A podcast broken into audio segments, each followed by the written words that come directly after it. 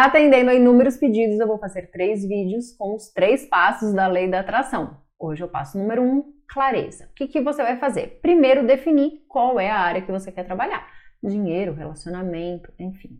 Depois de definido isso, você vai pegar uma folha de papel, dividir ao meio e escrever de um lado tudo que você não quer em relação a isso. Eu não quero mais dívidas, eu não quero ter dificuldade para pagar as minhas contas. No mínimo 50 frases em relação a isso. Depois, você vai escrever do outro lado o que você quer em relação àquela frase. Por exemplo, se você falou, eu não quero mais dívidas, eu quero ter dinheiro em abundância. Ok? Para cada frase você vai escrever o que você quer.